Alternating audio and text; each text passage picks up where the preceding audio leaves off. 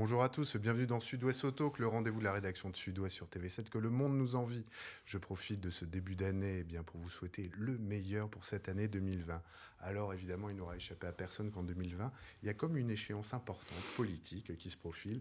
C'est dans un peu plus de huit semaines, nous voterons pour les élections municipales. Et évidemment, ben, parmi les matchs municipaux qui vont jouer dans tout le département de la Gironde, Bordeaux est au cœur de toutes les attentions, puisque ben, voilà, les électeurs vont valider l'après-Juppé. Beaucoup d'impétrants, beaucoup de candidats se sont déclarés.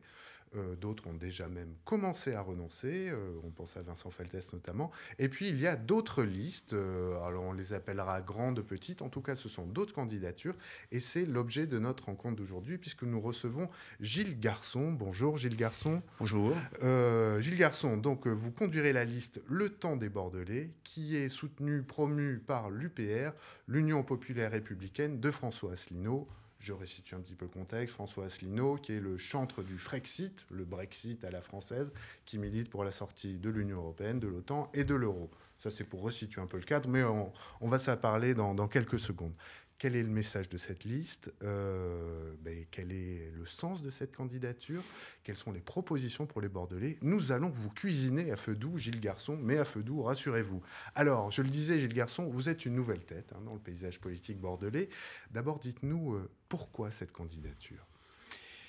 Ben, C'est parce que euh, j'appartiens à un mouvement politique, comme vous l'avez rappelé, qui promeut la libération de la France de l'emprise européenne la récupération de notre monnaie, parce que c'est un, outil nécessaire à tout État pour mener les politiques euh, économiques et sociales que l'on souhaite mener, euh, et aussi pour sortir de l'OTAN, parce que l'OTAN est une, organisation supranationale entièrement entre les mains des États-Unis euh, qui, effectivement, nous entraîne vers des guerres illégales. Euh, où ce n'est pas l'intérêt de la France mm. de mener ce genre de guerre.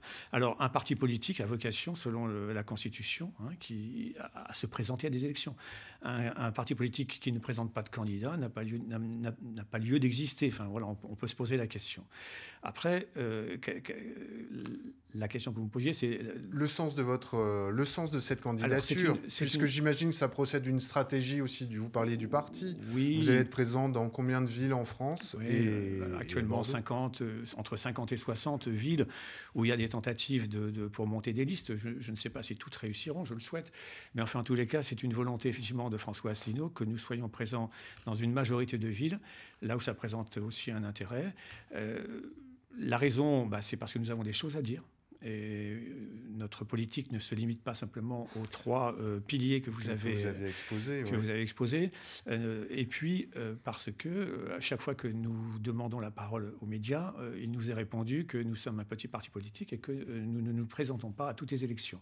Bon, maintenant, preuve sera faite que l'on est en capacité à se présenter à toutes les élections, y compris aux élections les plus difficiles, puisque l'élection municipale, quand même, nécessite euh, une organisation et puis de rassembler, comme pour Bordeaux, 65 personnes, dont la moitié de femmes, c'est loin d'être euh, facile une chose à réaliser. Voilà. Alors, vous évoquiez, vous avez des propositions à faire, on va les détailler dans un second temps, mais d'abord, qui êtes-vous, euh, Gilles Garçon? Parlez-nous de vous. D'où venez-vous?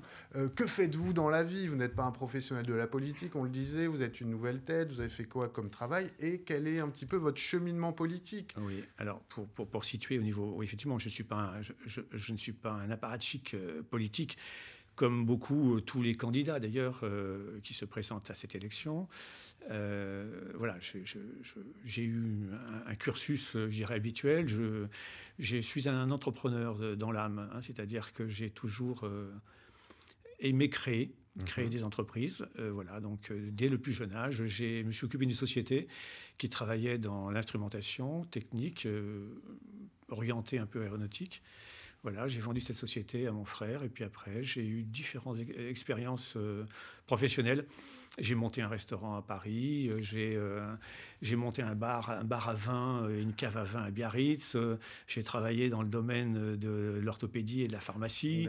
Et, et, pour, et pour couronner le, tout, j'ai été à la tête d'un réseau de franchises qui vendait des œuvres, des reproductions artistiques. Ah d'art.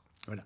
Voilà un petit peu le. Donc vous avez euh, bah, une sacrée expérience. Si vous en manque une, c'est celle de maire de Bordeaux, mais peut-être que vous avez tout faire pour être élu. Politiquement, vous situez comment euh, Vous avez eu des engagements militants dans votre vie? Enfin, bien sûr. Oui, oui, euh, très jeune, à l'âge de 16 ans.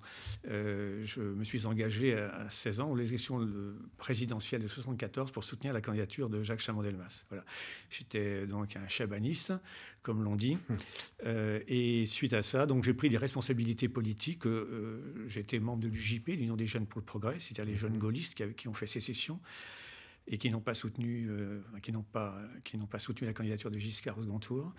Et donc, suite euh, à cet engagement, je, je, suis passé à l'UDR, à l'UDR jeune, donc j'ai été un des, des, lieutenants de Sarkozy, qui était le responsable de l'UDR jeune. Puis après, l'UDR s'est transformé en 76. On ne va pas refaire toute l'historique, ça, ça, va durer un quart d'heure. voilà, donc ça s'est transformé. Votre, votre, programme à Voilà, ça, ça, s'est transformé en, RPR. Euh, j'ai abandonné la politique dans les années 81-82. Je n'ai pas soutenu Chirac, j'ai soutenu Marie-France Garot. Et donc, euh, suite, euh, suite à ça, j'ai abandonné la politique pour me consacrer à, vos affaires. voilà, à ma vie, professionnelle, à ma vie professionnelle. Voilà, et je suis revenu à la politique euh, assez longtemps après. Oui, avec François Asselineau, j'imagine. Non, pas du tout. Ah. j'ai adhéré à l'UDI parce que je trouvais la démarche euh, de Jean-Louis Borloo. oui, tout à fait intéressante. Le personnage haut en couleur, euh, voilà. Mais voilà, donc j'ai fait quelques années à l'UDI juste jusqu'au moment où effectivement Jean-Louis Borloo est parti et où ce, parti euh, est tombé dans une forme de déliquescence avec le départ de, certaines de ses composantes. Euh, et puis j'ai vu un petit peu de l'intérieur ce que pouvait être aussi la politique locale, assez proche de, je dirais, de, voilà, de, des aspirations et, de la politique bordelaise, hein, le côté radical, Radsoc. Voilà. Alors au sein de, au sein de l'UDI, j'avais rallié euh, un, un, mouvement qui a proche de ma philosophie et de mes idées, qui était le Parti radical. Voilà, et, et, puis, euh, et puis euh, voilà, nous n'avons pas eu de candidat pour les présidentielles. Je considère que c'était une faute, parce qu'encore une fois, un parti sans candidat, c'est sans intérêt. Voilà. voilà un petit peu. Et j'ai découvert François Asselineau en 2017, je me suis intéressé à lui. Euh, coup de foudre Non, pas coup de foudre. Euh, je, me suis intéressé. C'était euh, vraiment quelque chose d'extrêmement rationnel comme, comme recherche. ça rentrait en résonance quand même avec mes, mes, mes pensées. donc, quand on a fait la campagne de Marie-France Garot, effectivement, on a quelques acquaintances avec avec ce, ce, qu'il dit. Et après, je me suis intéressé sur ce que l'on disait de ce mouvement et de ce parti sur Internet. Donc, j'ai vu tout ce que vous pouvez voir. et donc, j'ai voulu me faire ma propre opinion. Je suis allé aux universités d'automne. Euh, pour voir avec qui j'avais affaire. Euh, ça vous a plu, puisqu'aujourd'hui, vous êtes le candidat investi. Voilà. Alors, on va passer au programme Gilles Garçon. Euh, après, après ben voilà, ça nous a permis un peu de, de, de, vous connaître. Alors, vous faites partie, vous êtes la seule liste pour l'instant. Il y a, je le disais, il y a beaucoup d'impétrants aujourd'hui à Bordeaux. Et vous vous présentez en binôme. Il y a deux, deux, deux personnes sur l'affiche. vous vous présentez en binôme avec Julia Vincenzi, Vincenzi, Julia Vincenzi, pardon, qui était très engagée dans le mouvement des Gilets jaunes à Bordeaux qui est euh, ben, votre binôme, votre colistière.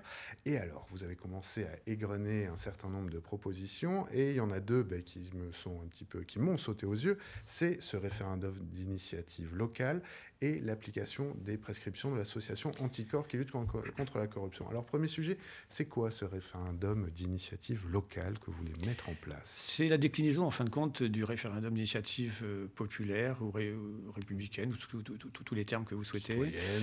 Oui, voilà. Euh, qui était enfin, revendiqué par les Gilets jaunes, mais il faut quand même savoir que c'était inscrit déjà dans le programme législatif de François Asselineau pour mmh. les élections euh, de 2017. Donc, ce n'est pas quelque chose de nouveau pour nous. Et donc, c'est la déclinaison de ce principe au niveau local. Euh, euh, ma démarche, c'est euh, il faut rendre le pouvoir au peuple. il faut recréer un climat de confiance entre le citoyen et l'élu. Voilà, ça, ça me paraît essentiel. On ne peut plus accepter dans une démocratie qu'il y ait 60, 65, 70%, peut-être bientôt 80% de Français qui ne se, qui ne se déplacent plus pour voter.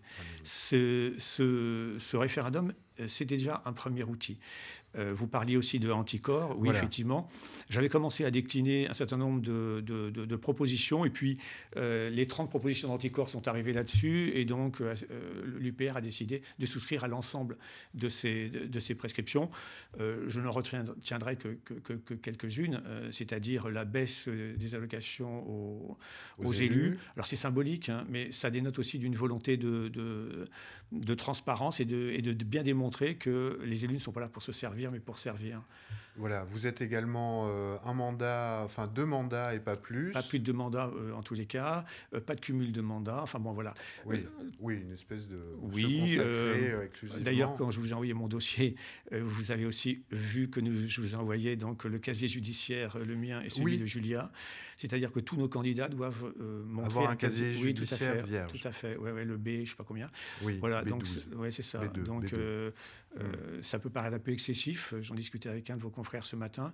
Mais bon, voilà, je pense qu'après être allé un peu trop dans euh, la compromission, et voilà, je pense qu'aujourd'hui, il faut peut-être que le balancier euh, parte dans l'autre sens. D'accord. Euh, alors, ben, nous, évidemment, à TV7, à Sud-Ouest, on suit cette campagne électorale et il y a un certain nombre de sujets qui nous sautent aux yeux. Hein. Enfin, on sent que c'est, on est au cœur des préoccupations des Bordelais. Il y en a un, c'est le logement. Alors le logement, on le sait, on connaît le constat de la ville de Bordeaux. C'est une ville qui devient très chère, qui devient même euh, quasi inaccessible, on va dire, pour les classes moyennes. Le marché locatif est, euh, un peu asséché, notamment par le phénomène des locations saisonnières, type Airbnb. Vous faites quoi euh, Vous êtes élu euh, le 22 mars, puisqu'il y a deux tours le 22 mars. Comment vous gérez cette politique du logement? C'est quoi? Qu'est-ce que vous préconisez sur ce champ-là? il y, y, a déjà deux choses. Il y a ce qu'on peut faire et puis ce qui est en train d'être fait. Euh, le logement, effectivement, je vais, en parler, je vais répondre à votre, question, mais il y a déjà l'urbanisme. En l'espace de, six ans, les gens ont vu les, les, projets sortir de terre et sont un petit peu effarés. Il suffit effectivement d'aller sur les marchés, comme nous le faisons depuis maintenant deux, trois mois, et de discuter avec les Bordelaises et les Bordelais pour se rendre compte qu'ils ils, ne reconnaissent plus leur ville.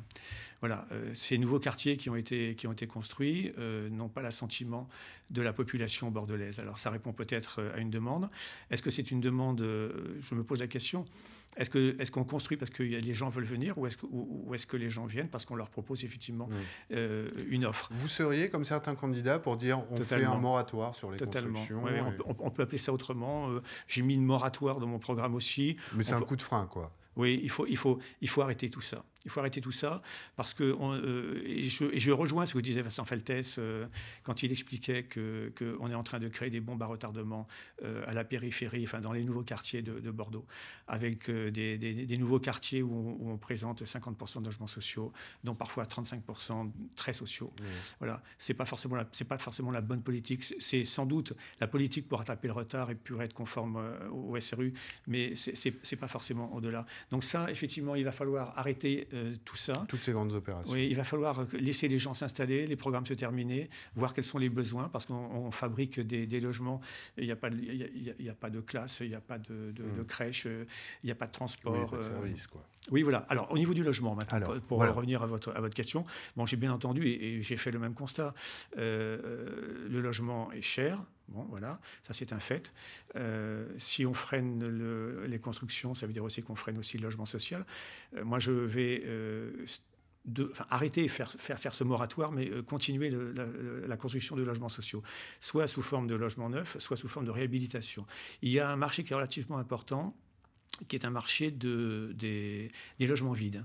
On les estime à peu près à 10 000 sur, euh, bon, entre 9 et 12 000, si on mm. ne va pas faire une bataille de chiffres, entre 9 et 12 000, euh, pour être beaucoup sur le terrain, pour distribuer nos, nos, prospectus dans les boîtes aux lettres. Je vois effectivement l'état de vétusté euh, du centre-ville.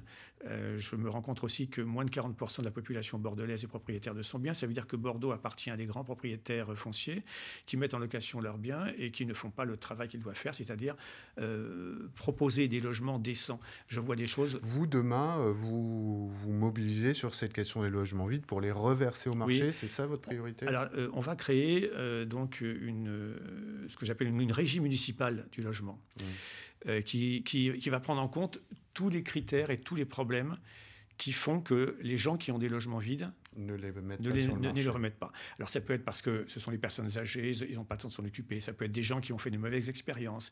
Ça peut être des gens qui ont un logement dans un tel état d'insalubrité qu'effectivement que ça fait une dépense telle qu'ils ne veulent pas se lancer là-dedans. Bon, il y, a des, il y a des raisons multiples, mais un potentiel de 10 à 12 000 logements, à mon avis, c'est- jouable.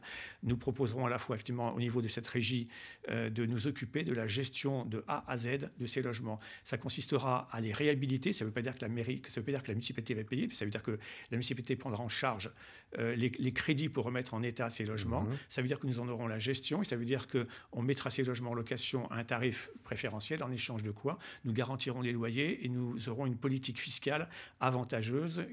Voilà. Et parallèlement à ça, les logements vides qui ne rentreront pas dans le cadre de, de cette proposition se verront surtaxés.